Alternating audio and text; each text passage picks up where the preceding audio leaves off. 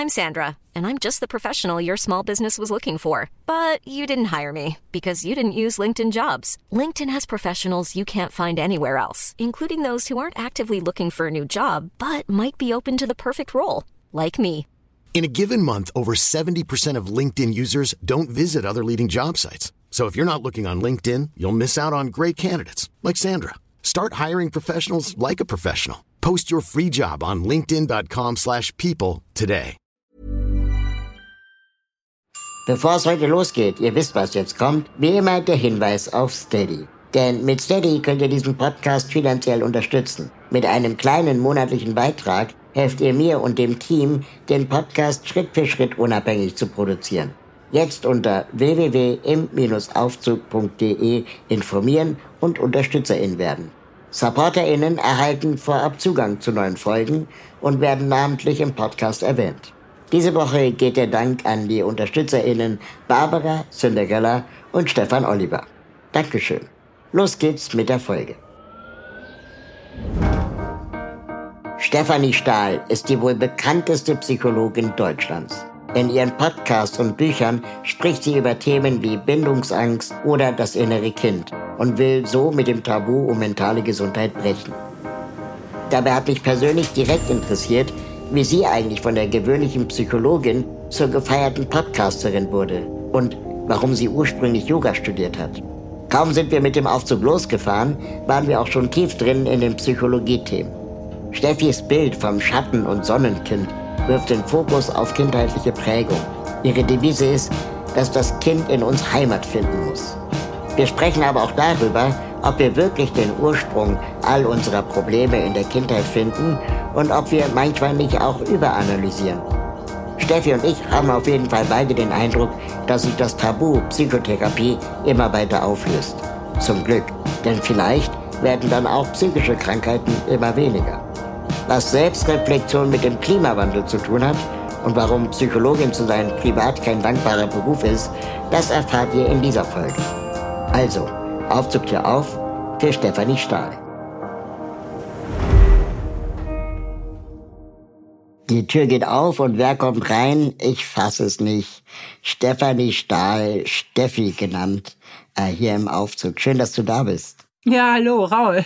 Schön, dich hier zu treffen. Wie geht's dir heute? Gut, Sonne scheint. Ich war sehr ausgehungert, wie viele nach diesem ewig verregneten Frühjahr. Und jetzt haben wir endlich mal so richtig Sommerfeeling und das geht mir total gut rein. Hattest du schon mal einen merkwürdigen Moment in einem Aufzug? Ähm, ja. Ach ja, der merkwürdigste war, da war ich in San Francisco und bin äh, hochgefahren. Oben war ein Club. Ich war, das ist schon ewig her, ich war sehr jung. Und dann geht der Aufzug plötzlich außen hoch und ist durchsichtig und ich habe Höhenangst. Und oh. ich fand das super spooky in dieses hohe Gebäude und dann außen lang mit gläsernen Wänden. Ich bin, ich bin fast schockgefroren in dem Ding. Ja. Kann man, kann man gegen, gegen Höhenangst oder, oder keine Ahnung, Klaustrophobie, die man ja oft in Aufzügen erlebt, kann man dagegen eigentlich was machen? Was sagst du als Psychologin dazu? Ja, sicherlich. Das ist äh, äh, mentales Training. Also Klaustrophobie ist ja nochmal was anderes als Höhenangst. Höhenangst ja. ist ja wirklich, hat auch eine extrem hohe genetische Komponente, ist zu 90 Prozent genetisch festgelegt. Äh, Klaustrophobie ist ja diese Angst, äh, irgendwie eingesperrt zu sein und irgendwo nicht mehr rauszukommen. Und in beiden Fällen hilft sehr viel mentales Training und auch ähm, Gewöhnung natürlich. Gewöhnung ist sowieso immer äh, sehr gut bei vielen Ängsten, dass man eben die Situation nicht vermeidet, sondern äh, sich langsam dran gewöhnt. Ja, und ähm, das geht dann oft auch mit mentalen Strategien, also dass man autosuggestiv ähm, Beruhigungsformeln hat oder Meditationen und so weiter. Wow, wir sind gleich ins Thema reingestolpert. Äh, Finde ich super interessant. Wo sind denn die Grenzen dieser Selbsttherapie? Die Grenzen der Selbsttherapie sind eigentlich da. Ähm, zum einen, wo es Leuten sehr schwer fällt, sich selbst zu reflektieren, beziehungsweise auch überhaupt an ihre Themen ranzukommen, die einfach da jemanden brauchen, der sie begleitet und ein bisschen mehr führt und mit ihnen sich gemeinsam auf die Suche begibt worum geht es eigentlich? Ich meine, an der Oberfläche wissen die meisten ja, welches Problem sie haben, aber manche tun sich sehr schwer zu verstehen, warum sie eigentlich das Problem haben, also was die Ursache ist. Denn wenn man die Ursache findet, ähm, ist die Lösung oft sehr viel leichter. Ne? Und da tun sich manche sehr schwer. Bei anderen ist es so, dass die ein ziemlich schweres Päckchen zu tragen haben aus der Kindheit und auch traumatisiert sind, die zum Beispiel sagen, nee, das ist mir einfach too much alleine. Ich brauche jemanden, der bei mir ist. Ich kann nicht solche Erinnerungen nochmal hervorholen und bin dann ganz alleine und gehe dann vielleicht nochmal total in die Verzweiflung rein oder in die Angst. Das, das mute ich mir nicht zu, das will ich mir auch nicht zumuten. Ähm, das sind zum Beispiel solche Fälle. Kommen wir aber nochmal zurück zu dir. Ähm, du hast, äh, bevor du zur Psychologie kamst, zuerst ein äh, Jurastudium angefangen. Das stimmt. Was ich super interessant fand, weil ich mich dann gefragt habe, ob es da vielleicht sogar Effekte gibt, die man mitnehmen kann äh, aus dem Jurastudium in die Psychologie rein oder umgekehrt. Ich würde sagen, ja. Wobei ich habe ja nicht lange Jura studiert, mir war das ja schon nach einem Semester zu langweilig. Aber sowohl Juristen als auch Psychologen sind ziemlich trainiert darin, in, in, in sprachlichen Strukturen zu denken und Problemstellungen schnell zu erfassen. Ja, da äh, sind ja Juristen und Juristinnen ausgesprochen gut drin, ähm, ein Problem schnell zu erkennen und die Struktur des Problems zu erkennen und äh, äh, schnell eine Idee davon zu entwickeln, also worin die Lösung liegen könnte oder wie man sich jetzt anstellt mit der Lösung. Das heißt, Juristen und Juristinnen sind sehr gut darin, sich schnell in neue Zusammenhänge reinzudenken. Und da ist durchaus eine Parallele zu den Psychologen. Wobei es bei Juristen ja in der Regel auch eine Gegenpartei gibt, die äh, die gleiche, den gleichen Sachverhalt anders bewertet. Äh, gibt es das in der Psychologie so auch? Ja, als, in, als ich Gutachterin war, da hatte ich die Situation. Ich habe ja sehr, sehr lange psychologische Gutachten fürs Familiengericht gemacht. Und da hatte ich es ja häufig mit Eltern zu tun, die sehr zerstritten waren und ähm, vollkommen unterschiedliche Auffassungen darüber waren, wo das Kind jetzt leben soll und wie der Aufenthalt geregelt wird und so weiter. Das heißt, da hatte ich es auch mit ausgesprochen hochstrittigen Fällen zu tun als psychologische Gutachterin. Und wo man auch damit zu tun hat, ist natürlich in der Paartherapie oft dass ein Paar ankommt und sehr unterschiedliche Auffassungen darüber vertritt, warum diese Beziehung so schwierig ist. Aber wenn es jetzt zwei Psychologinnen in diesem Raum säßen, würden die dann auch zu unterschiedlichen Schlüssen kommen? Das kann durchaus passieren, weil wir, wir haben ja in der Psychologie unterschiedliche Schulen. Und ähm, wobei ich glaube, dass das irgendwann sich aufheben wird und ähm, die Wege alle zusammenfließen in einen großen roten, dicken Faden, in einen großen Strang. Aber ähm, das kann absolut passieren, dass eine Psychoanalytikerin und ein Verhaltenstherapeut sehr unterschiedliche Auffassungen vertreten. Aber Sie würden irgendwann zur selben Erkenntnis kommen, oder? Oh, da bin ich jetzt ein bisschen überfragt. Also so weit habe ich da noch nicht drüber nachgedacht. Ähm, weiß ich nicht. Nicht zwangsläufig. Deine Mutter ist Heilpraktikerin, habe ich gelesen. Gewesen. Ähm, hat das einen ähm, Einfluss auf deine Berufswahl zur Psychologin gehabt? Also meine Mutter war auch Heilpraktikerin für Psychotherapie und meine mhm. Mutter war so, was psychologisches Denken betrifft, was Menschenkenntnis betrifft, eigentlich so, ich würde mal sagen, so ein Naturtalent. Die hatte da einfach eine hohe Begabung auch in dem Bereich. Und ich denke, dass mich das auf jeden Fall beeinflusst hat. Also erstmal, weil sich ja doch auch viele Gespräche darum zu Hause drehten, um Menschen, über Menschen, über wie wer tickt, warum jemand sich so verhält und nicht anders. Zum anderen hat meine Mutter, die sich ja so sehr für diese Themen interessiert hat, die Psychologie heute, die kam damals raus, ähm, da war ich 15 mhm. Jahre alt, mit dem ersten Heft abonniert. Und ich habe die auch immer verschlungen. Also ähm, da sind auf jeden Fall ganz schöne auch äh, Prägungen entstanden durch das Elternhaus. Und ist es denn dann äh, ähm, so, dass meine Mutter ist Ärztin und ich habe viel mit ihr über, keine Ahnung, alternative Medizin gesprochen, über äh, Globuli und, und was es da auch alles noch an Therapieformen gibt. Und sie hat dann irgendwann gesagt, dass sie aufgehört hat, nach der Wahrheit zu suchen, weil am Ende des Tages äh, galt für sie dann irgendwann, wer heilt, hat Recht. Mhm. Und ähm, solange es den Patienten danach besser geht, ist eigentlich irrelevant, ähm, warum es gewirkt hat oder ob es gewirkt hat oder wie. Ähm, würdest du dem zustimmen? Wer heilt, hat Recht? Ich finde das einen wahnsinnig weisen Spruch von deiner Mutter. Also wirklich weise. Finde ich auch ein sehr schönes Wording. Wer heilt, hat recht. Ja, ja, dem kann ich äh, zustimmen. Also meine Mutter war sehr erfolgreich. Die hat vielen Menschen wirklich sehr, sehr geholfen. Und richtig, aber in der Schulmedizin oder mit ähm, wissenschaftlichen Untersuchungen ähm, ist die Heilpraktikerkunde ja nicht äh, anerkannt oder nicht besonders gut belegt. Aber auch ich selbst mache immer mal wieder die Erfahrung, dass manche Sachen sehr helfen. Nehmen wir zum Beispiel Arnika. Ich hatte neulich eine OP an den Augen. Da sagt mir sogar noch eine Schulmedizinerin, nehmen Sie Arnika, das beschleunigt die Wundheilung. Und da dachte ich, ja stimmt, das hat meine Mutter auch immer gesagt. Da habe ich mir direkt nochmal diese Arnika Globuli gekauft und die Wundheilung war wirklich sehr schnell und war schneller mhm. als der andere Schulmediziner, ähm, der mich eben auch mitbehandelt hat, ähm, geschätzt hatte. Der hat gesagt, es wird ungefähr drei Wochen dauern, aber es hat tatsächlich nur eine Woche gedauert mit diesem Globuli. Warum auch immer. Wenn man die jetzt wieder testen würde, dann hieß es wieder, äh, ja, das wirkt ja alles nicht. Aber ähm, ich selbst habe auch schon oft die Erfahrung gemacht, dass es wirkt. Was war denn dann für dich der Beweggrund, mit Yoga aufzuhören? Ich fand das so langweilig. Ich fand die Texte so langweilig. Also ich war ja schon immer eine Freundin von gutem Deutsch. Und die juristischen Texte sind kein gutes Deutsch. Die sind so furzlangweilig zu lesen und so anstrengend. Und ähm, ich fand das einfach langweilig. Und ich wollte eigentlich sowieso immer Psychologie studieren. Das hat mich viel mehr interessiert. Aber der NC war ja immer wahnsinnig hoch auf Psychologie. Mhm. Der lag immer so bei 1, 1, 0, 1, 1, sowas. Und ich hatte so ein Zweier-Abi gemacht. Und dann bin ich nochmal zur Studienberatung gegangen, nachdem ich keinen Bock mehr auf Jura hatte. Und merkwürdigerweise, ich glaube, das war auch eine einmalige Sache, kein Mensch weiß warum, war auf einmal der NC für Psychologie bei 2,3 und damit bin ich reingekommen und habe gewechselt. Und ich glaube, seitdem ist er auch wieder nur bei 1,0. Also der ist irre hoch, ich glaube nach wie vor.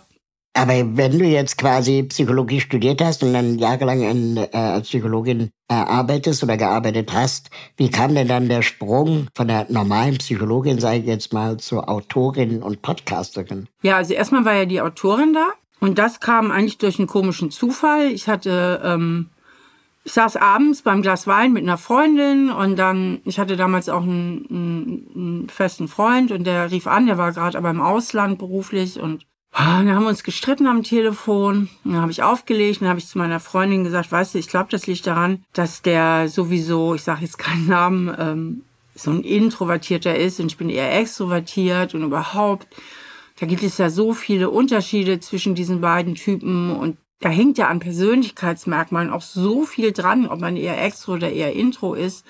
Darüber müsste man eigentlich mal ein Buch schreiben. Das ist den meisten Laien ja überhaupt nicht bewusst. Und so ist halt die erste Buchidee entstanden. Und dann haben wir aber nicht nur ein Buch über Intro und Extroversion geschrieben, sondern über dieses Konzept der Persönlichkeitstypen, auf das wir dann äh, bei unseren Recherchen gestoßen sind. Und wir waren hellauf begeistert und haben überhaupt nicht verstanden, warum das in Deutschland nicht bekannt ist. Und so ist halt mein erstes Buch, So bin ich eben entstanden. Und da geht es ja darum, was wir so genetisch in die Wiege gelegt bekommen, einfach schon mal so an Kerneigenschaften mhm. und ähm, die jetzt unabhängig von unserer Erziehung äh, existieren. Extro und Introversion ist zum Beispiel hohen Anteil äh, genetisch bedingt. Und da hängt wirklich, also die Intros, die sind ja eher so besonnen, etwas zögerlich. Man sieht es auch schon am Kleidungsstil, da sind sie zurückhaltender. Sie haben reichhaltige Innenwelten, sie tanken ihre Energie auf. Ähm, eigentlich im Alleinsein, wenn sie ihre Ruhe haben. Die Extrovertierten sind risikobereit, ähm, Sprechdenker, tanken Energien auf, wenn sie unter Menschen sind und, und, und. Also es hängt ganz viele Eigenschaften daran und das ist alles genetisch. Da haben die Eltern noch gar nichts gemacht bis dahin. Ne? Mhm. Und wo tankst du deine Energien auf? Du hast gesagt, du bist selber eher extrovertiert, also unter Leuten. Ja, ich, also eigentlich beides. Ich tank sie auch gerne mal beim Lesen auf oder so, aber ich bin schon ein Typ, also wenn du mich fragst, Feierabend, das ist ja jetzt so die typische Situation. Ne? Du hast vielleicht einen Arbeitsalltag hinter dir, also deine Batterien sind schon ein bisschen empty. Und was macht dich jetzt mehr an? Äh, ein Treffen mit Freunden, mhm. so geselliges Beisammensein oder macht es dich mehr an, jetzt erstmal allein auf der Couch zu reden und am besten soll ich keiner ansprechen? Mhm. Und du willst einfach nur deine Ruhe haben. Und die meisten Extros macht halt das Treffen mit Freunden mehr an und die meisten Intros macht es mehr an, wenn sie erstmal komplett ihre Ruhe haben. Und ähm, im Alleinsein, also äh, vom Computer oder vom Fernseher oder mit dem Buch oder im Garten oder beim Angeln whatsoever ihre Batterien auftanken. Aber wie viel Flucht steckt da eigentlich drin? Also weil ich hab, ich bin ja, glaube ich, auch eher so ein extrovertierter Mensch. Und ich habe mich dann irgendwann gefragt, ob ich eigentlich vor mir selber fliehe. Oder dem Nachdenken, dem Grübeln. Ja, das ist ein anderes Konzept. Also das ist unabhängig, ob du jetzt extro oder introvertiert bist. Du kannst als Introvertierter genauso gut flüchten vor deinen inneren Gespenstern und deinen inneren Ängsten, wie ein Extrovertierter flüchten kann. Die Fluchtwege sind vielleicht anders. Ja, vielleicht verliert sich der Intro total in, in Computerspielen. Ja, sackt also komplett in der virtuellen Welt ab. Ja, kann tagelang, wochenlang allein sein und ist voll in dieser virtuellen Welt. Einfach jetzt mal, um ein Beispiel aufzumachen. Und der Extro flüchtet sich vielleicht eher in die Partyszene und Drogenwelt. Ja, also geht mehr nach außen in seiner Flucht. Ähm, weil die Neigung unangenehme Gefühle, die einen belasten, die wehtun, die schmerzhaft sind, Angstgefühle, Schamgefühle, alles, ne, was uns einfach auch an negativen Gefühlen so stressen kann, dass wir die gern vermeiden wollen, dass wir das nicht fühlen wollen, die ist uns ja in die Wiege gelegt. Das gehört auch zu unseren vier psychischen Grundbedürfnissen. Wir haben nur vier psychische Grundbedürfnisse und das vierte Grundbedürfnis ist das, dass wir alle drauf aus sind, uns gut zu fühlen, also gute Gefühle zu haben. Mhm und darauf aus sind, negative, belastende Gefühle zu vermeiden. Und da ist die Flucht halt ein beliebter äh, Weg, äh, um diese, diesen Gefühlen aus dem Weg zu gehen. Aber holt einen, holt einen das immer ein? Oder kann man damit bis zu seinem Lebensende eine gute Strategie fahren? Ich glaube, das kommt so ein bisschen aufs Themengebiet an. Mhm. Also wenn es etwas ist, was so tief in dir drin sitzt, also zum Beispiel einfach so ein Minderwertigkeitskomplex, dass du immer mhm. so das Gefühl hast, boah, die anderen sind wertvoller als ich, ich bring's nicht, ich bin Loser, ich bin Versager, ich sehe scheiße aus. Ne? So, also wenn du so ein tiefes Gefühl von Minderwertigkeit in dir hast, das wird dich immer wieder einholen. Da ist es besser, das wirklich zu bearbeiten. Aber es gibt ja auch so Probleme, die, ich sag mal, Liebeskummer. Na, man hat akut Liebeskummer und da kann Ablenkung auch wahnsinnig wohltun und eine feste Tagesstruktur, dass man eben nicht komplett versackt und versumpft in diesem Gefühl, sondern sich durch eine äußere Struktur einfach auch ein bisschen Ablenkung verschafft. Und irgendwann ist der Liebeskummer ja auch weg. Und dann war es nicht die schlechteste Strategie, sich einfach auch abzulenken und ähm, nicht ständig in diesem Gefühl zu versacken. Um den Beruf der Psychologin oder des Psychologen gibt es ja eine Menge Klischees oder eben auch so, so Sätze, die man wahrscheinlich auch ständig äh, unterstellt bekommt, dass man sie hört oder sagt. Ähm, ich kann mir vorstellen, sowas wie, analysierst du mich gerade? oder, äh, keine Ahnung, äh, Psychologinnen, die das studieren, ähm, die wollen ja nur ihre eigenen Komplexe lösen. Das sind so die zwei gängigen äh, Klischees, die, die ich kenne. Und wirst du in deinem Alltag oft um Rat gefragt von Freunden? Das waren jetzt zwei Fragen auf einmal. Ich beantworte mal erst die erste. Und gerne alle auf einmal, genau. Äh, was die Klischees betrifft, ähm, in beiden Sätzen steckt ja eine Angst. Also in dem, ähm, die haben ja alle selber Probleme. Ist ja so, äh, was wir ja gerne machen, wenn wir so Angst haben, jemand könnte uns das durchschauen und ähm, ja, weiß direkt, was mein Problem ist oder der würde mich jetzt analysieren, dann löst das ja Unsicherheit aus. Das verunsichert ja Menschen. Und Unsicherheit, Selbstunsicherheit macht ja schnell aggressiv. Das kennt jeder. Mhm. Na, wenn man unsicher ist, dass man gerne mal so ein bisschen in die Aggression reingeht. Und daher ist ja diese Aggression, die haben doch selber alle einen in der Klatsche. Ne? Also ich fühle mich eigentlich ein bisschen minderwertig, vielleicht in der Gegenwart eines Psychologen oder verunsichert und werte den anderen dann ab also dem Psychologen, um wieder auf Augenhöhe zu kommen. Das ist ja eine ganz beliebte Strategie, die in ja allen möglichen, in allen möglichen Kontexten immer wieder stattfindet. Ne? Ähm, oder ähm, zu sagen, äh, die, ähm, was hast du eben gesagt? Das andere war, analysierst du mich gerade, genau. Das ist ja dasselbe, eben diese Angst, jetzt irgendwie durchschaut zu werden. Und ähm, dann kommt schnell die Abwertung. Also Psychologe im Privatleben ist nicht immer so ein dankbarer Beruf, weil es manche Menschen halt wirklich verunsichert. Der zweite Teil deiner Frage ist, ähm, ob ich oft um Rat gefragt werde. Mhm, genau. Ich glaube, ich würde normal oft um Rat gefragt im Freundeskreis. Ich glaube, ähm, ich würde vielleicht nicht weniger um Rat gefragt, wenn ich keine Psychologin wäre, weil unter Freunden ist das ja eigentlich eine übliche Strategie, wenn man irgendwie ein Problem hat, dass man mal mit der Freundin spricht und sagt, wie siehst du denn das? Und ich komme hier irgendwie an der Stelle nicht weiter oder mir geht's total schlecht. Ähm, also so im Freundeskreis habe ich jetzt nicht das Gefühl, dass ich da über die Maßen um Rat gefragt werde. Natürlich werde ich um Rat gefragt. Mein Rat wird natürlich auch geschätzt ähm, von vielen Freundinnen und Freunden. Und ansonsten werde ich dann ja eher professionell um Rat gefragt.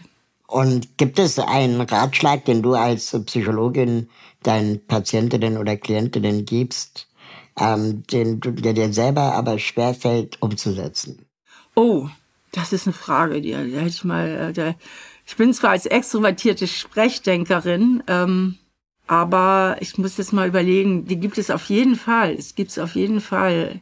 Also im Freundeskreis meiner Mutter, die ja Ärztin ist und ihre Freundinnen ja. oft auch Ärzte sind, also das sind Raucher, die trinken Alkohol. Und das ist doch ja, der ja. erste Rat, den man hört, äh, ja, trinken Sie weniger Alkohol, achten Sie auf Ihren Körper.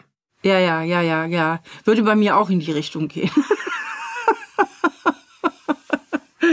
ich trinke auch sehr gerne Wein und ähm, genau, aber jetzt auf der psychologischen Ebene. Bei mir ist es ja so, dass ich eigentlich mit sehr klaren Strategien arbeite als Psychologin, weil das auch mal in meinem neuesten Buch, Wer wir sind, da mache ich ja so den Bauplan der Psyche, beschreibe ich da ja. Und wenn wir aber alle gleich psychisch strukturiert sind, dann sind natürlich die Lösungswege auch nicht so wahnsinnig jedes Mal neu und originell und individuell.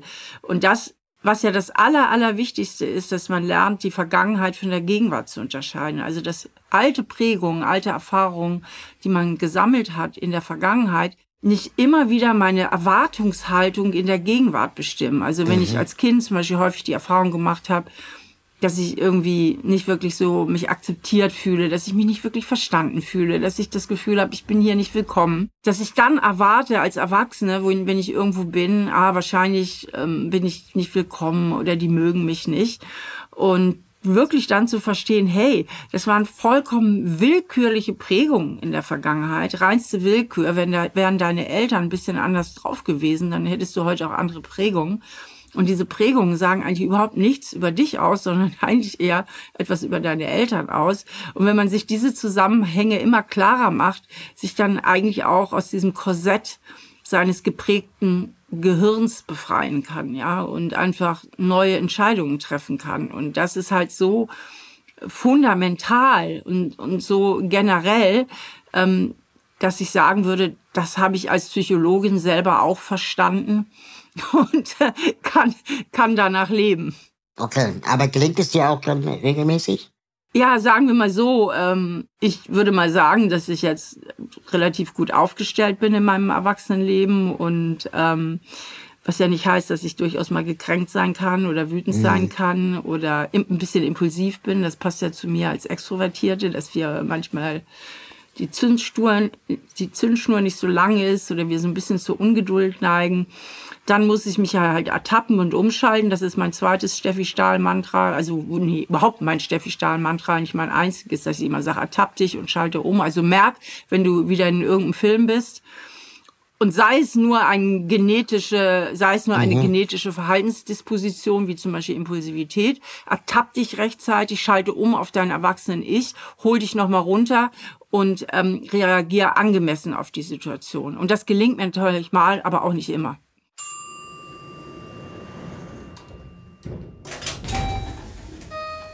Gleich geht's weiter. Wenn du diesen Podcast unterstützen möchtest, dann kannst du das mit einem kleinen monatlichen Beitrag tun.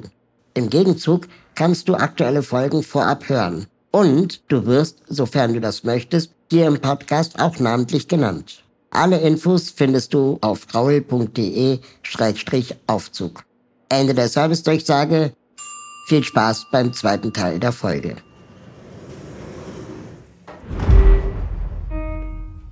Wie entstehen eigentlich deine, deine ganzen Bücher? Du hast ja zahlreiche Bücher zu dem geschrieben. Äh, bekannt bist du, glaube ich, mit dem Buch geworden. Das Kind in dir muss Heimat finden. 2015 erschienen. Ist es dann deine eigene Empirie oder machst du da Studien oder machst du Recherche? Wie, wie funktioniert das? Das kann ich dir genau sagen. Also es ist immer, äh, meine Bücher sind immer eine Zusammenfügung von zwei Dingen. Das eine ist, ähm, ich bin in den Sachgebieten, wo ich schreibe, ziemlich gut informiert über den aktuellen Stand der Forschung. Deswegen gehen den Büchern auch öfter mal längere Literaturstudien voraus, bevor ich überhaupt mhm. anfange zu schreiben, dass ich, was die Wissenschaft betrifft, einen festen Stand habe, einen festen Boden unter den Füßen und nicht irgendeinen Mist dahin schreibe. Aber in der psychologischen Wissenschaft ist ja so, das ist ja auch noch ein junges Gebiet. Ich sage, da ist mhm. ja noch lange nicht alles kartografiert. Ne? Also die Landkarte ist ja noch nicht komplett aufgemalt. Und da gelingt es mir halt immer wieder, Dinge zu verbinden, die bisher gar nicht miteinander verbunden waren. Das heißt, ich füge Sachen zusammen, ich mache neue Ansätze. Ich mache das mal ganz konkret am Beispiel von diesem Kind in der muss Heimat finden Buch. Diesen Ansatz vom inneren Kind, der ist uralt, den habe ich nicht erfunden. Ne? Das ist, mhm. Das ist ein alter Hut.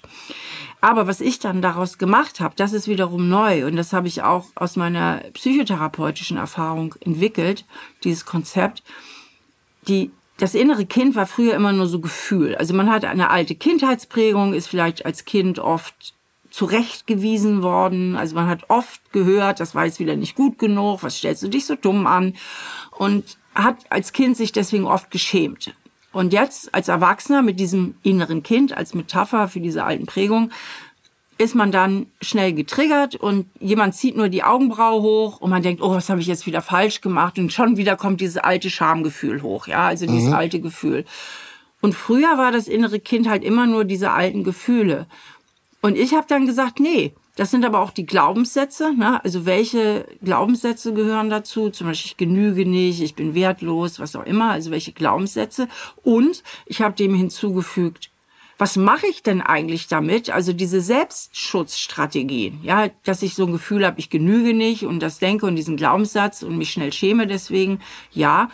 Aber was mache ich denn, um das zu kompensieren? Ja, zum Beispiel, ich versuche alles perfekt zu machen. Ich versuche alle Erwartungen zu erfüllen. Ne? Ich versuche möglichst jeglichen Fehler zu vermeiden. Ich lebe stark in der Defensive, das heißt, ich gehe manchen Voraus Herausforderungen auch aus dem Weg weil ich keinen Bock habe zu scheitern, also mache ich es lieber erst gar nicht. Und das sind dann ja sogenannte Selbstschutzstrategien. Und das habe ich diesem Ansatz auch hinzugefügt. Und dann diese Übung, dass man das auch wirklich mal aufmalt, sein Schattenkind, das Wording ist auch von mir, das ich erfunden habe. Wir haben so eine Art Schattenkind, das ist der Anteil, der schwierig ist, schwierige Prägung, wo ich immer wieder in dieselbe Falle laufe.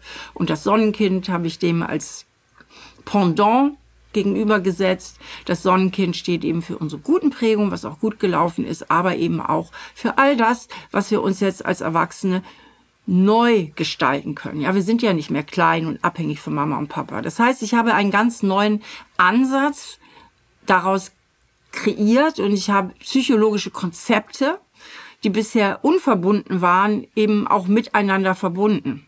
Und so kreiere ich meine Bücher. Also es ist selten, eigentlich nur bei So bin ich eben war es so, dass ich einfach nur das nochmal wirklich schön und neu beschreibe und für, für Deutsche gut verständlich beschreibe, was es schon gibt, weil dieses So bin ich eben Konzept, wo es um die Persönlichkeitstypen ging, da habe ich tatsächlich auf ein Konzept, was so existiert in der Welt, zurückgegriffen, habe mich darauf bezogen, aber in allen anderen Büchern steckt auch viel Originalität. Aber was ich mich bei sowas immer frage, also wirklich, tut mir leid, wenn ich da jetzt vielleicht ein bisschen äh, äh un, unbedarft reingehe, aber es gibt ja auch den Barnum-Effekt, also diesen Effekt, dass man sich immer, so ähnlich wie bei Horoskopen, äh, ähm, dann auch in irgendetwas wiederfindet. Also wir hatten alle eine Kindheit. Und natürlich gab es in unserer Kindheit, egal wer, äh, irgendwelche Niederlagen oder schmerzhaften Erfahrungen, die ja nicht automatisch Auswirkungen ins Erwachsenenleben tragen müssen. Das heißt, ich kann mich ja theoretisch auch über ähm, hinterfragen oder über problematisieren, wo es vielleicht eigentlich ein relativ normaler äh, Kindheitserfahrung ist. Normal in Anführungsstrichen natürlich. Also die meisten Menschen haben ja ein sehr genaues Gefühl dafür, ähm, wo sie immer wieder sich verstricken, wo sie immer wieder in Sackgassen laufen, wo sie immer wieder in Gefühlssituationen kommen, die sie richtig, richtig belasten.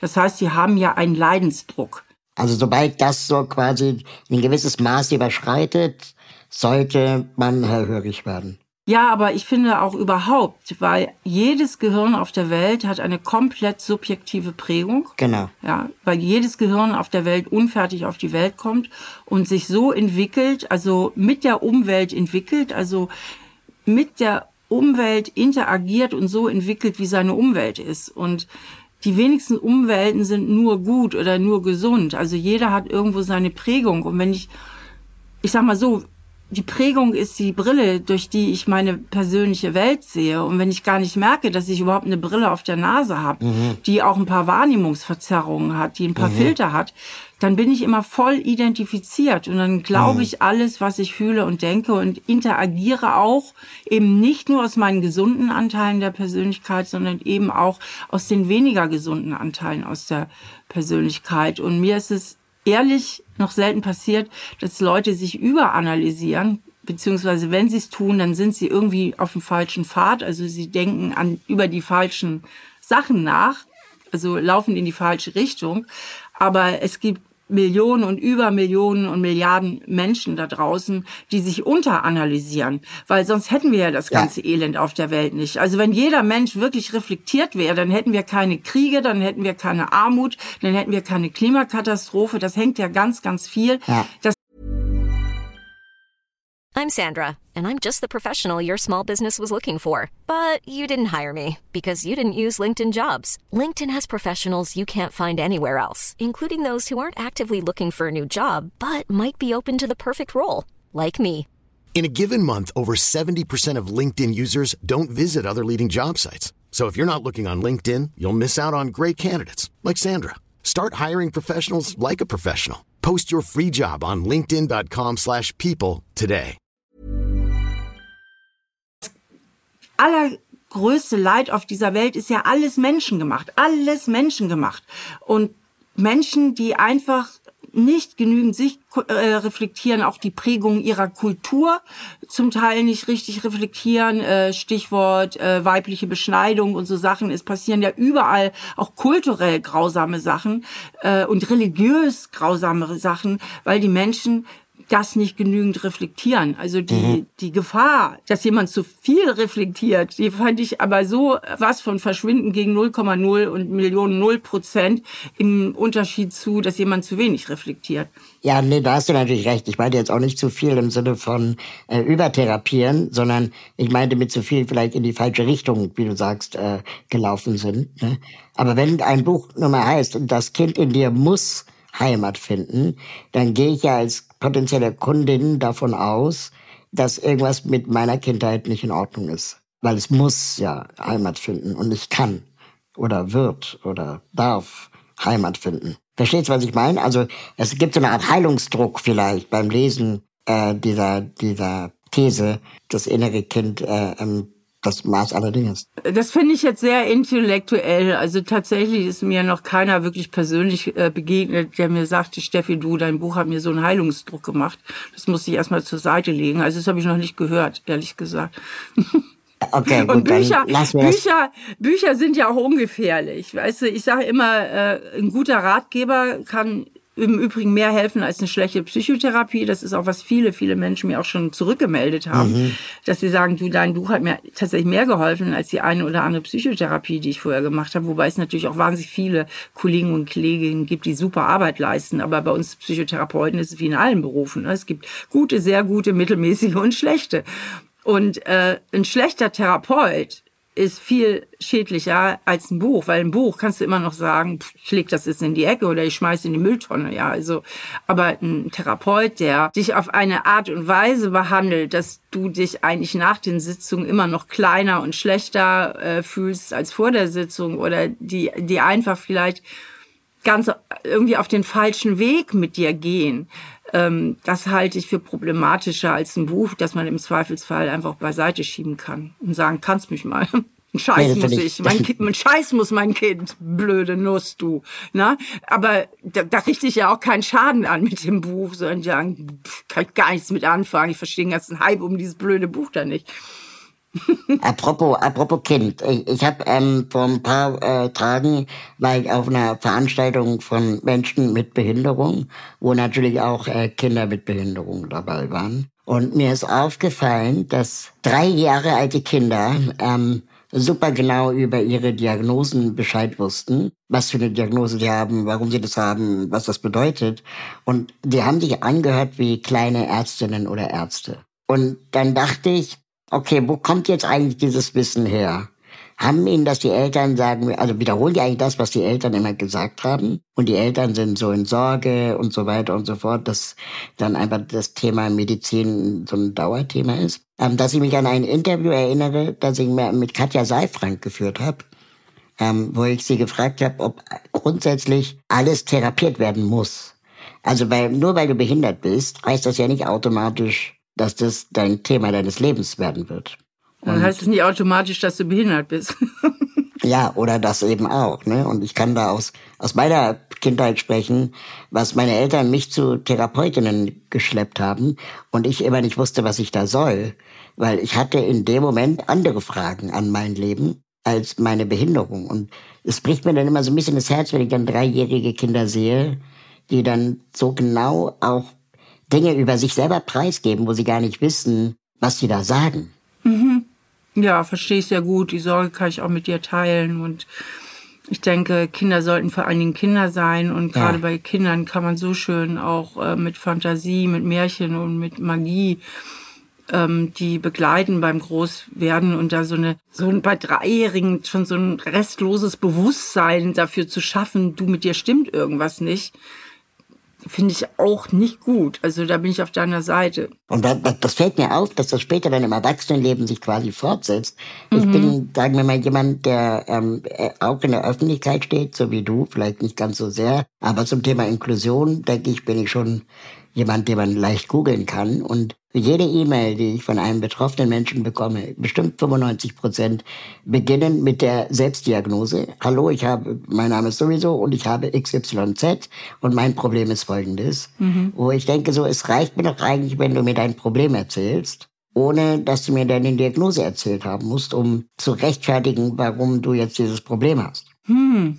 Also die schreiben zum Beispiel, ich bin ab dem, so sechsten, ab dem sechsten Halswirbel gelähmt. Ah, okay. Oder, mhm. ähm, keine Ahnung, bin äh, Tetraplegiker und muss katheterisiert werden. Mein Problem ist die Deutsche Bahn. Und dann denke ich so, die ganze Info davor, die brauche ich gar nicht, wenn nee. dein Problem die Deutsche Bahn ist. Ja, aber das kann ich ja jetzt irgendwie intuitiv sofort verstehen, weil wenn ich im Rollstuhl sitze, ähm, habe ich natürlich ein anderes Problem mit der Deutschen Bahn, als wenn ich irgendwie Klar, zwei gesunde aber, aber Beine habe.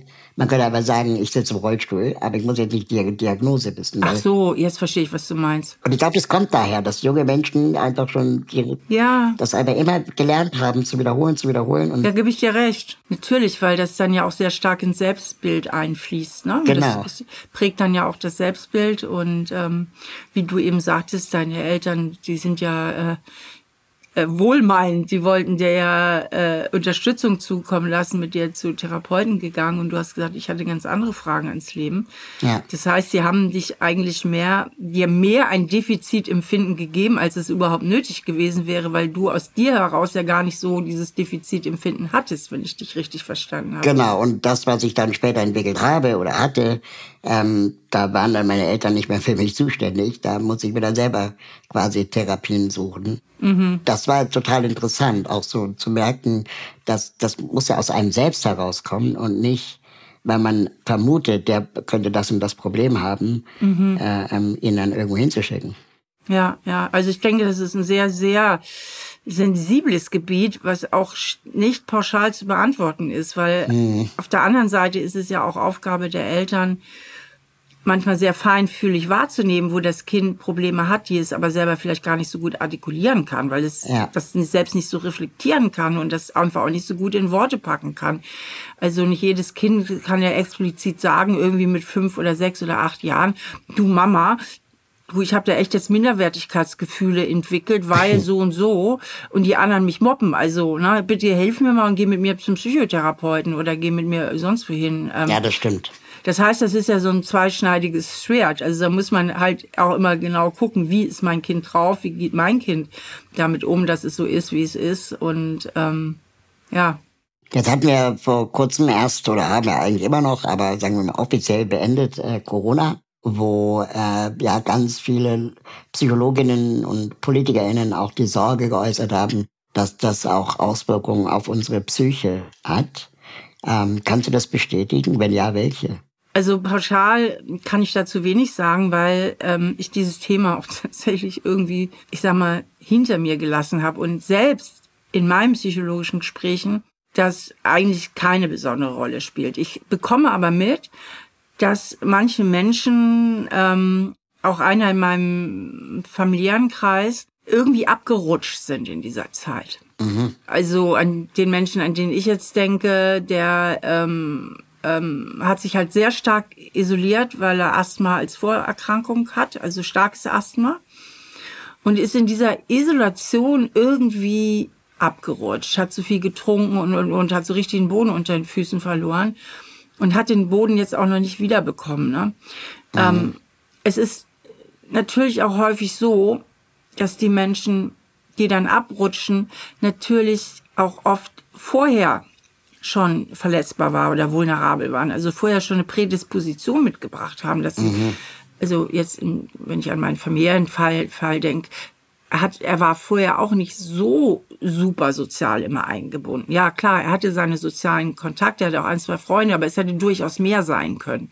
Und ähm, schon vorher. Also, dass häufig die, die Corona dann nochmal besonders gewaffelt hat, schon vorher ein bisschen wackelig manchmal auf den Füßen waren und das Corona ihnen dann sozusagen noch den Rest gegeben hat. Aber es kann auch, das habe ich jetzt ähm, also in der Corona-Zeit bei mhm. einem Podcast, äh, Kinderpsychologen-Podcast gehört, es kann auch für viele Kinder zum Beispiel eine Erleichterung gebracht haben, weil zum Beispiel der Schuldruck äh, mhm. äh, in der Klasse äh, plötzlich weg war und man im eigenen Tempo lernen konnte. Oder auch das FOMO, die Angst, was zu verpassen, ja. für, für äh, viele einfach weg war. Ja, ja, ja, das hat, jeder hat ja auch Corona anders erlebt und es kommt ja auch wahnsinnig auf diesen familiären Background drauf an, ne? Ja. also wie Kinder jetzt Homeschooling erlebt haben, wie überfordert Eltern waren oder auch gar nicht überfordert waren. Ich sage, besonders Glück hatten die Kleinsten, die Kita-Kinder, weil die Kinder leider heute rein jetzt vom Hirnbiologischen, ich beziehe mich da jetzt völlig auf die Wissenschaft, leider zu früh oft in die Kita kommen. Dachte ich, die haben jetzt alle schon mal Glück. Die können jetzt bei ihren Eltern bleiben und ähm, genau, also es ist sehr, sehr unterschiedlich. Die Kinder kommen zu früh zur Kita, sagst du? Mhm. Das sagt nicht ich, das sagt die ganze Bindungsforschung. Was wäre denn das richtige äh, Alter? Ja, also ich, ich, ich muss da ein bisschen ausholen. Es ist auch ein schwieriges Thema, weil wir ja auch in gesellschaftlichen Strukturen leben und die gesellschaftlichen Strukturen ja nicht so sind, dass Eltern, Mütter, Väter immer so die Möglichkeiten Klar. haben, äh, sich da auch anders zu entscheiden. Ja, also deswegen ist das natürlich auch ein sehr sensibles Thema. Aber wenn ich mich jetzt mal nur auf die Bindungsforschung beziehe und die ist da einmütig und eindeutig, ist es ja so, dass mit diesem unfertigen Gehirn, mit dem wir auf die Welt kommen, Kinder nicht vom Gehirn her in der Lage sind, selbst Stress zu regulieren. Und die Kinder brauchen vor allen Dingen im ersten Lebensjahr unheimlich hohes Erleben von Sicherheit. Das heißt, wenn sie schreien, wenn sie Stress haben, dass Mama oder Papa kommt und ihnen diesen Stress abnehmen. Und gerade die Mama, das ist biologisch einfach so, ist die schnellste Beruhigungsperson, weil das Kind die Mama so gut kennt von der Schwangerschaft. Das ist so vertraut, der Geruch, der Herzschlag, die Stimme. Ne? Also die ist am besten geeignet, dem ganz kleinen Kind den Stress abzunehmen. Und dann spuren sich, wenn es immer wieder passiert, dass der Stress durch die Eltern abgenommen wird, weil das Gehirn des Kindes kann Stress nicht selbst regulieren, dann spurt sich im Gehirn des Kindes ungefähr mit dem zweieinhalbsten Lebensjahr so ein, so ein, so ein Kreislauf ein. Ne? Von Stresshormonen wird ausgeschüttet, aber dann wird auch das Beruhigungshormon ausgeschüttet, dass das Gehirn das allmählich selber leisten kann. Und ähm, das heißt, diese Gehirnentwicklung und diese ganze Bindungsentwicklung und die, die Stressregulation, das, das wird alles noch angelegt in den ersten zwei Lebensjahren. Und wenn man sich das irgendwie leisten kann von den Lebensumständen, sollte man das Kind eigentlich nicht vor zweieinhalb, drei Jahren in die Kita geben. Ähm, Nochmal noch mal kurz zu dem, zu dem Thema Kind, das fand ich ganz spannend. Es gibt ja ähm, trotzdem Menschen, die von sich sagen, dass sie eigentlich eine ganz schöne Kindheit haben ähm, und dann aber eine Depression bekamen im Erwachsenenleben. Ja. Kann man alles auf, der, auf das innere Nein. Kind berufen? Nein, nein, nein, nein, nein, nein. Man kann auch nicht alle Entwicklungsverläufe von Kindern sagen, da sind die Eltern jetzt dran schuld. Ja, also mhm. Kinder bringen einfach ihr eigenes mit auf die Welt, die bringen ihre eigenen Gene mit auf die Welt. Gerade Depressionen haben hm, viele verschiedene Ursachen. Es gibt auf jeden Fall auch eine genetische Komponente, bei, die bei vielen depressiven äh, Erkrankungen auch eine Rolle spielt. Es gibt sowas wie kritische Lebensereignisse. Ähm, äh, dass du wirklich eine sogenannte äh, reaktive Depression hast. Das heißt, es ist ganz, ganz Schlimmes passiert in deinem Leben und dann bist du erstmal depressiv. Es gibt ähm, drogeninduzierte Depressionen. Also es gibt ja äh, da sehr, sehr äh, viele verschiedene Ursachen und auch eine gewisse Vulnerabilität, die manche Menschen mit auf die Welt bringen. Es ist einfach so, dass ich glaube, 20 Prozent der Kinder haben eher so eine erhöhte Angstbereitschaft. Die kommen schon so auf die Welt. Die sind dünnhäutiger, sensibler, schreien schneller, äh, sind schlechter zu beruhigen, sind schneller gestresst. Und dann gibt es so dickfällige Frohnaturen. Ne? Und viel ist einfach auch Gene. Du kannst nicht sagen, das sind alles die Eltern. Und auch andere Einflüsse, also Peergruppen, äh, andere Jugendliche, äh, in welche Kreise du vielleicht auch als Jugendlicher gerätst, ja ähm, oder in welche Schule du kommst. Und wenn du da echt beschissene Lehrer hast und blöde Mitschüler, also da gibt es ja ganz, ganz viele Einflussfaktoren. Aber das ist ja das, was ich in meinem Buch auch sage. Du kannst all diese Übungen machen. Also ich rede jetzt von dem Buch des Kindes muss Heimat finden. Wende sie auf dich individuell an weil es ist wie ein Lösungsalgorithmus. Jeder kann sein individuelles reinpacken. Wenn du sagst, meine Kindheit war tippitoppi, aber meine Lehrer haben mich gekillt. Dann mach die Übung mit deinen Lehrern. Dann wende sie so an, also für deine Lehrer oder wenn du sagst, ich hatte super liebe Eltern, aber ich hatte einen ganz fiesen Bruder, ne? Und dieser Bruder, der hat mich so äh, drangsaliert, dass ich bis heute da echt eine Macke von getragen habe. Dann mach die Übung mit deinem Bruder. Also das ist ja das Schöne. Jeder kann sein individuelles darauf anwenden. Aber wenn der Bruder keinen Bock hat? Nee, der muss ja gar nicht, der braucht Ach, gar der nicht, dabei, gar nicht sein. dabei sein. Okay. Nein, nein, du füllst Ja. deine Schablone aus, du füllst dein Schattenkind äh, darauf aus und schreibst ja, Ja. nicht Mama und Papa hin, sondern äh, äh, Justus oder wer auch immer, ja. Ja. Ich habe den Eindruck, dass da das Tabu rund um Psychotherapie äh, zumindest in jüngeren Generationen immer geringer wird und äh, die Erkenntnis, dass Therapie sinnvoll sein kann.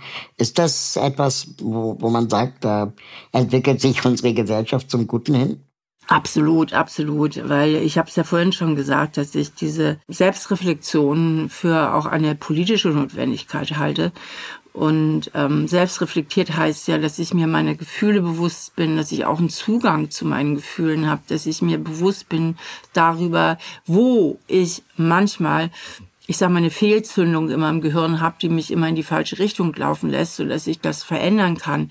Äh, Wenn ich Zugang zu all meinen Gefühlen habe und mir erlaube, immer authentischer zu werden, im positiven Sinne. Authentisch heißt ja nicht, dass ich ähm, nicht anpassungsfähig wäre. Man muss natürlich auch anpassungsfähig sein und immer mehr in meine innere Balance komme.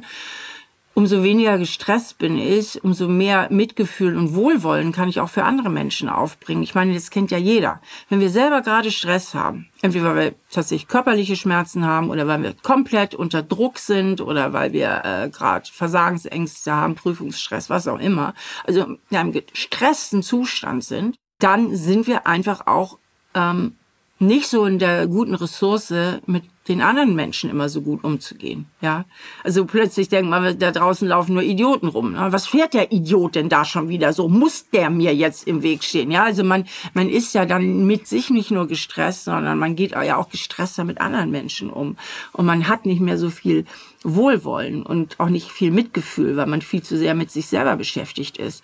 Und im Idealfall, wenn ich mich selbst gut reflektiere, bin ich ja am Ende des Prozesses immer weniger mit mir beschäftigt, weil ich einfach innerlich nicht mehr so viele Baustellen habe. Und wenn ich innerlich keine Baustelle habe, dann habe ich die volle äh, Kapazität, mich auf andere Menschen zu konzentrieren und auf das Leben da draußen zu konzentrieren. Also diese Selbstreflexion führt ja zu weniger Selbstbezüglichkeit und Ja. nicht zu mehr. Das heißt, in Zukunft werden wir, wenn das so weitergeht, weniger psychische Erkrankungen haben. Ja, das wäre sehr, sehr schön, wenn wir weniger psychische Erkrankungen hätten. Im Moment äh, sinken sie nicht. Das hängt aber auch damit zusammen, dass die Menschen viel früher erkennen, wenn sie ein Problem haben, mehr Hilfe suchen und auch äh, in Fachkreisen, auch in ärztlichen Kreisen, äh, psychische äh, Probleme auch besser diagnostiziert werden. Jetzt haben wir aber das Problem, dass wenn ich, keine Ahnung, ähm, bei der Krankenkasse, ich sage jetzt mal AOK, mhm. ja, also jetzt nicht Privatpatient, äh, ich melde mich bei der AOK und sage, ich würde gerne Therapie bekommen, dass ich dann unter Umständen ein oder ein halbes Jahr warten muss, bis ich überhaupt einen Platz bekomme. Und dann wiederum, wenn der nicht passt, ähm, weil wir uns nicht gut verstehen oder der muss ja auch einfach passen, äh, dann äh, bekomme ich nicht den nächsten Vorschlag, sondern muss dann wieder ein halbes Jahr oder ein Jahr warten. Haben wir zu wenig Psychotherapieplätze in Deutschland? Ja, das würde ich auf jeden Fall bewahren. Ich bejahen. Ich meine, das geht ja auch mit anderen Fachärzten und Fachärztinnen. Also ein Krankenkassenpatient kann ja auch oft ewig lange auf eine absolut notwendige medizinische Untersuchung warten. Ja? Und ähm, das haben wir nicht nur in der Psychotherapie das Problem, sondern in, überhaupt in der medizinischen Versorgung. Und ähm, ja, das ist ähm, schlecht, das ist blöd, das ist bedauerlich und dafür ist es ja gut, auch dass es Menschen wie mich gibt, die Ratgeber schreiben, die da auch schon mal viel Zeit überbrücken können oder im günstigsten Fall sogar eine, eine Therapie danach obsolet machen. Was hältst du von diesen ganzen Apps und Anwendungen im Smartphone? Ja, ich denke, viele Apps können sehr hilfreich sein, wenn sie gut programmiert sind. Und Apps haben ja so den Vorteil, dass sie auch dieses Alltagsbegleitende haben, wo man dann auch immer wieder dran erinnert wird, hey, hast du heute schon genug getrunken oder hast du heute schon fünf Minuten meditiert oder guck mal hier, denk doch mal äh, über, über diese Lebensweisheit nach oder was auch immer. Ähm, ähm, das kann schon sehr hilfreich sein. Ich bin Freundin von modernen Medien, die man eben auch sehr gewinnbringend einsetzen kann.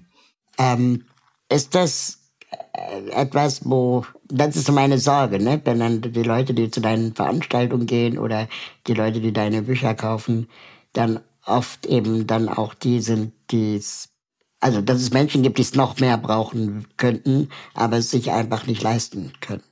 Ich würde mal, die Bücher kann sich jeder leisten. Also die gibt's also auch auszuleihen in der Bibliothek und die, wie gesagt, meine ganzen, meine ganzen Online-Formate sind absolut kostenfrei. Ich habe jetzt zum Beispiel diesen Podcast Stahl aber herzlich und ähm, viele, das sind ja Psychotherapiegespräche, die ich dafür.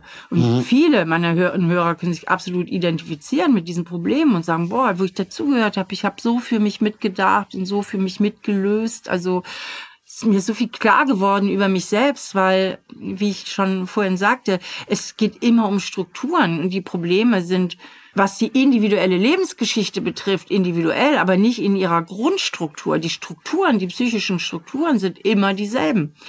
Und ähm, wenn ich erkenne, Mensch, das ist ja auch genau meine Struktur, ich sage zum Beispiel eine ganz typische Struktur, die man unheimlich häufig antrifft, ich bin eigentlich überangepasst. Ich versuche immer überall alle Erwartungen zu erfüllen. Das habe ich als Kind schon so gelernt, weil ich irgendwie äh, obwohl meine Eltern das sicherlich nicht gewollt haben, aber es ist halt so passiert. Ich habe irgendwie die Botschaft erhalten, wenn ich will, wenn ich will, dass man mich liebt, muss ich Bedingungen erfüllen. Und dieses Programm ist jetzt fest bei mir in der Birne installiert und ich verstehe jetzt, dass das ja eigentlich Quatsch ist und dass das ja einfach eine Fehlbotschaft war und äh, eigentlich muss ich ja nicht jede Erwartung erfüllen und mich da auf den Weg mache. Dann ist es ja ich sag mal, völlig egal, welche ganz individuelle Geschichte man selber damit verbindet, aber die Grundstruktur ist dieselbe. Und dann kann man sagen, jo, trifft mich ja genauso. Also die Grundstrukturen sind immer sehr, sehr ähnlich und deswegen können sich unheimlich viele Menschen in meinen Podcasts identifizieren oder finden sich in meinen Büchern wieder, ähm, weil da geht es ja immer um Strukturen und dafür muss man jetzt wirklich äh, kein Geld ausgeben oder wenig Geld ausgeben. Wie gewährleistest du die, die Sicherheit der Leute, die du dann in deinen Podcasts als Fall quasi ähm, berätst? Wie meinst du Sicherheit? Inwiefern sind die gefährdet? Naja, dass die dann vielleicht einfach 100.000 HörerInnen mitbekommen, was, was jemand erzählt. Also ich will nicht unterstellen, dass es ein Problem ist, aber vielleicht äh, hast, hast du da bestimmte Techniken und Maßnahmen, Anonymisierung zum Beispiel. Also erstmal dürfen die, erstmal ist das ja alles total freiwillig. Zweitens ja. haben die meisten wählen ein, ein Pseudonymnamen. Also die meisten mhm. lassen sich nicht mit ihrem Real Name ansprechen. Mhm. Und es ist ja auch so, wir müssen einfach ein bisschen auch davon wegkommen als Gesellschaft, ähm, psychische Probleme immer als so Pfui Teufel Probleme zu bezeichnen, ja, wo man mhm. in so ein mhm. dunkles Hinterzimmer geht und das darf auch keiner wissen. Und das ist total, dafür muss man sich ja eigentlich auch schämen. Da darf man nicht öffentlich drüber reden, weil das ist ja bäh. Ähm, davon müssen wir einfach wegkommen. Jeder Mensch hat in jeder oder in irgendeiner Lebensphase mal ein richtiges Problem, hat einen Schicksalsschlag, hat aber auch vielleicht schwerere Probleme, dass wir eine Gemeinschaft sind, äh, dass wir wirklich eine Gemeinschaft sind, dass wir als Menschen alle im selben Boot sitzen. Und da muss man nicht äh, wie im, im Puff durch die letzte Hintertür gehen, damit bloß nicht der Nachbar merkt, dass man vielleicht auch ein Problem hat. Davon müssen wir einfach wegkommen. Hm. Gibt es einen, einen Tipp oder einen, einen Ratschlag, den oder einen Gedankenanstoß, den, den du unseren Hörerinnen oder Hörern äh, äh, mitgeben kannst, den jeder für sich anwenden kann? Ja, also ich finde, also einen ganz wichtigen Anstoß ist, ähm, setz dich doch mal in einer ruhigen Minute hin und denk mal darüber nach, was hat mich eigentlich so geprägt. Ne? Das ist so, hatte ich so das Gefühl, dass ich geliebt bin von meinen Eltern oder von den Personen, wo ich aufgewachsen bin, hatte ich das Gefühl, ich wurde gut verstanden. Äh, oder hatte ich öfter mal so das Gefühl, hm, nee, da war vielleicht ein bisschen wenig Zeit, da war Stress oder vielleicht hatte ich so das Gefühl, die mögen mich nicht wirklich oder die mögen mich nur, wenn ich irgendwie immer die Einsen nach Hause schleppe. Und dann spür mal so in dich, im tiefsten Inneren, was, was glaubst du eigentlich, was du wert bist? Also welche tiefen inneren Überzeugungen hast du eigentlich? Mhm. Und sind, gehen die eher in die Richtung, ich bin okay, so wie ich bin, auch mit meinen Fehlern. Also ich darf auch so sein, wie ich bin, was ja nicht heißt, dass ich mich weiterentwickle und an mir arbeite, sondern aber so im Großen und Ganzen habe ich so das Gefühl, nö, ich mag mich, ich kann gut mit mir leben. Oder habe ich eher im Großen und Ganzen das Gefühl, ich bin nicht okay und ich kann nicht so gut mit mir leben. Und sich dann wirklich klar zu machen, woher kommt das eigentlich? Ja, stimmt. Hat tatsächlich viel mit früher zu tun, mit Eltern, mit Schülern, mit wem auch immer. Ne? Daher kommt das.